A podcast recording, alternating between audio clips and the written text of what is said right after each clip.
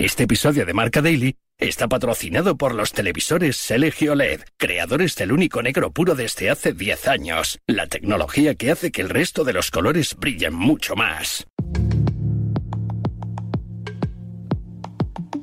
Bueno, como, como lo dije muchas veces, no, nunca imaginé eh, haber tenido la carrera que, que tuve, de haber conseguido, haber tenido la suerte, gracias a Dios, de haber conseguido eh, todos mis objetivos, de haber conseguido todo en el fútbol, que, que es muy difícil eso. Tuve la suerte de, como hablaba Aitana antes, de estar en el mejor equipo del mundo, el mejor club, eh, el mejor equipo de la historia, y eso hizo que, que todo sea más fácil, que gane muchos títulos, que gane muchos premios individuales. Bueno, no sé, lo vengo diciendo en el último tiempo mucho. Eh, quiero seguir disfrutando lo que, lo que dé, no sé, eh, mientras esté bien físicamente y pueda seguir compitiendo, lo voy, lo voy a seguir haciendo. Eh, no puedo seguir un número porque no sé cómo qué puede pasar el día de mañana. Esto del fútbol cambia, cambia muchísimo día a día y ojalá sea mucho tiempo, ¿no? Porque como decía antes, lo que, lo que sé hacer, lo que me gusta hacer y, y ojalá siga, siga durando. Lionel Andrés Messi Cucitini ganó ayer su octavo balón de oro. Probablemente el más discutido, su enorme mundial, le volvió a colocar como candidato, pero los grandes números de Mbappé en París y sobre todo los títulos y los goles de Haaland en Manchester lo podían poner en entredicho. El de 2023 deja al Rosarino como el jugador con más balones de oro de la historia con diferencia, superando ya en tres los cinco de Cristiano Ronaldo. Pero Messi no fue el único protagonista ayer en París. Aitana Bonmatí ganó su primer balón de oro después de un año histórico para el Barça, levantando todos los títulos y que acabó con la conquista del histórico mundial en Sydney. Es martes 31 de octubre, recibe un saludo de Pablo Villa y hoy Messi y Aitana Bonmatí se coronan en Marca Daily, un podcast patrocinado por los televisores LG OLED, creadores del único negro puro desde hace 10 años, la tecnología que hace que el resto de los colores brillen mucho más. Marca Daily. Vamos a empezar por el balón de oro de Leo Messi. El rosarino se encumbró en la ciudad en la que no pudo disfrutar del fútbol por primera vez, pero que ayer le regaló su octavo balón de oro el día que habría cumplido años Maradona. Juan Castro, enviado especial de marca a la gala, nos va a analizar lo que supone el premio para Messi. Juan, ¿era de justicia que se lo llevase Messi? Sí, para mí es de auténtica justicia que Leo Messi sea el balón de oro porque en una temporada lo más importante en el mundo del fútbol es el Mundial y Messi fue el mejor del Mundial y lo ganó. Por lo tanto, se sobrepone a los méritos de Erling Haaland con el triplete y los goles que metió. El Mundial es lo más importante y por lo tanto Messi debe ser lo más importante. Ocho balones de oro, infinidad de títulos y el eterno debate. ¿Ya se puede cerrar ese debate y decir que Messi es el mejor jugador de todos los tiempos? No, yo primero no estoy, siempre lo digo, no estoy en disposición de decir quién es el mejor de la historia, puesto que no vi a todos los grandes desde Pelé y Estefano, incluso un poco antes Garrincha. No estoy en disposición de decirlo, pero sí creo que eh, de forma estadística, yo creo que los tres mejores de la historia los sacaría entre Leo Messi, Diego Maradona y Pelé, que ganó tres mundiales. Por lo tanto, no creo que sea eh, Leo el mejor de la historia, pero sí está entre los tres mejores de la historia. Con eh, su salida a Miami, las puertas de Europa se le han cerrado a Leo, pero Juan, ¿tiene opciones reales de ganar el noveno? A Leo lo dieron, entre otros sitios, en Argentina por muerto deportivamente muchas veces y en Madrid o España también. Por lo tanto, nunca digas nunca jamás con Leo. Creo que en buena lógica sí podría ser el último balón de oro de Leo Messi, pero nunca diría nunca jamás, puesto que a Leo le queda una Copa América, le queda quizás, quizás el Mundial 2026 que quizás lo puede jugar, por tanto yo no diría eh, algo taxativo con Leo, pero sí, en buena lógica, parece que sería el último.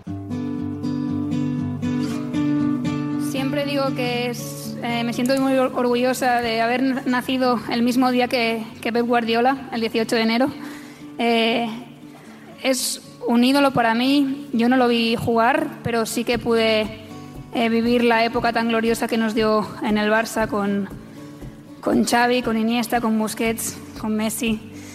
Eh, esos años fueron de los años más felices de mi vida y que una persona como Guardiola te elogie y encima te compare con Iniesta, que es mi jugador favorito juntamente con Xavi Hernández, Messi y compañía, eh, es único.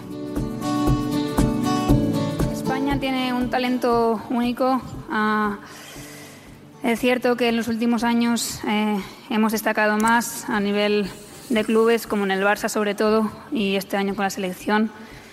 Eh, dice mucho de que llevemos tres años con el balón de oro en casa, ¿no? Ah, al final ah, somos un país que vive el fútbol muchísimo y que trabaja cada día para trabajamos cada día para ser las mejores. Aitana Bonmatí volvió a hacer ayer al fútbol femenino español un poco más grande. La centrocampista del Barça siguió la estela de Alexia Putellas e hizo historia con su primer balón de oro. Pablo Parra, la voz del fútbol femenino en Radio Marca, va a darnos las claves sobre el de Aitana. Parra, tres balones de oro seguidos y un mundial. ¿Podemos ya decir que España es la gran potencia en el fútbol femenino? Sin duda, es la gran potencia del fútbol femenino y no solo hemos ganado los tres últimos balones de oro, sino que también hemos ganado los tres últimos mundiales que se han disputado en las diferentes categorías. España ahora mismo es campeona del mundo, España ahora mismo es campeona de Europa a nivel de clubes y España ahora mismo es eh, el país que tiene a los tres últimos balones de oro. Es que por poner un ejemplo, pues eh, no sé, antes de que el último balón de oro fuera para una persona que no había nacido en nuestro país, nadie conocía a Jude Bellingham, o por lo menos era un joven que había salido de, Birmingham. Con lo cual hay que poner en contexto todo lo que se está consiguiendo y creo que no solo es envidia de todo el mundo del fútbol femenino, sino que creo que el fútbol femenino en nuestro país es la gran potencia del deporte español. Hay poquitos o poquitas eh, poquitos deportes que se puedan asemejar en su capítulo femenino a lo que están consiguiendo estas chicas. El favoritismo de Aitana era claro y contundente. ¿Por qué?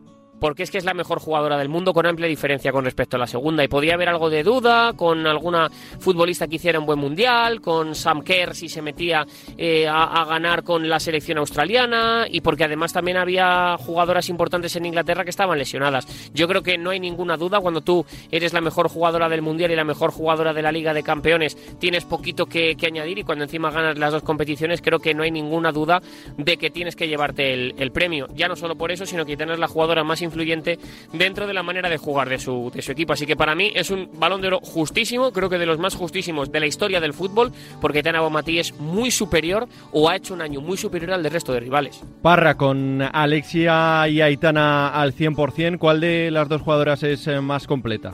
Es una muy buena pregunta y yo creo, sinceramente, que es más completa Aitana, pero es más decisiva Alexia. A mí Aitana me parece que es una futbolista que es capaz de jugar en la base de la jugada, que en ocasiones se alinea con una pivote y que tiene una cosa muy muy muy importante, que le gusta mucho el fútbol y lee muy bien el juego. Por ejemplo, el día de Suiza contra la selección española eh, hace un auténtico recital. Entonces Holanda, en el partido de cuartos de final del Mundial, le pone una jugadora encima prácticamente a cubrirla todo el rato. Lo que hace Aitana es alejarse a posiciones donde pueda abrir espacios para que lo aprovechen otras compañeras. Pero es verdad que si miramos las cifras, Alexia Putellas es más decisiva, con lo cual a mí Aitana me parece más completa, pero Alexia me parece más decisiva. El eh, fútbol mundial conoció ayer a los dos futbolistas que deben ser eh, considerados como los mejores del mundo hasta 2024. Ambos brillaron en 2023 y con o sin debates, tanto Messi como Aitana son ya historia viva del eh, deporte. Hasta aquí una nueva edición de Marca Daily, un podcast disponible en todas las plataformas. Mañana más y mejor. Hace 10 años, LG creó el único negro puro. Un hito en la historia de la tecnología que hizo brillar millones de colores. Ahora, esos colores brillan intensamente y se integran a la perfección en tu hogar. LG OLED Evo. 10 años con el único negro puro.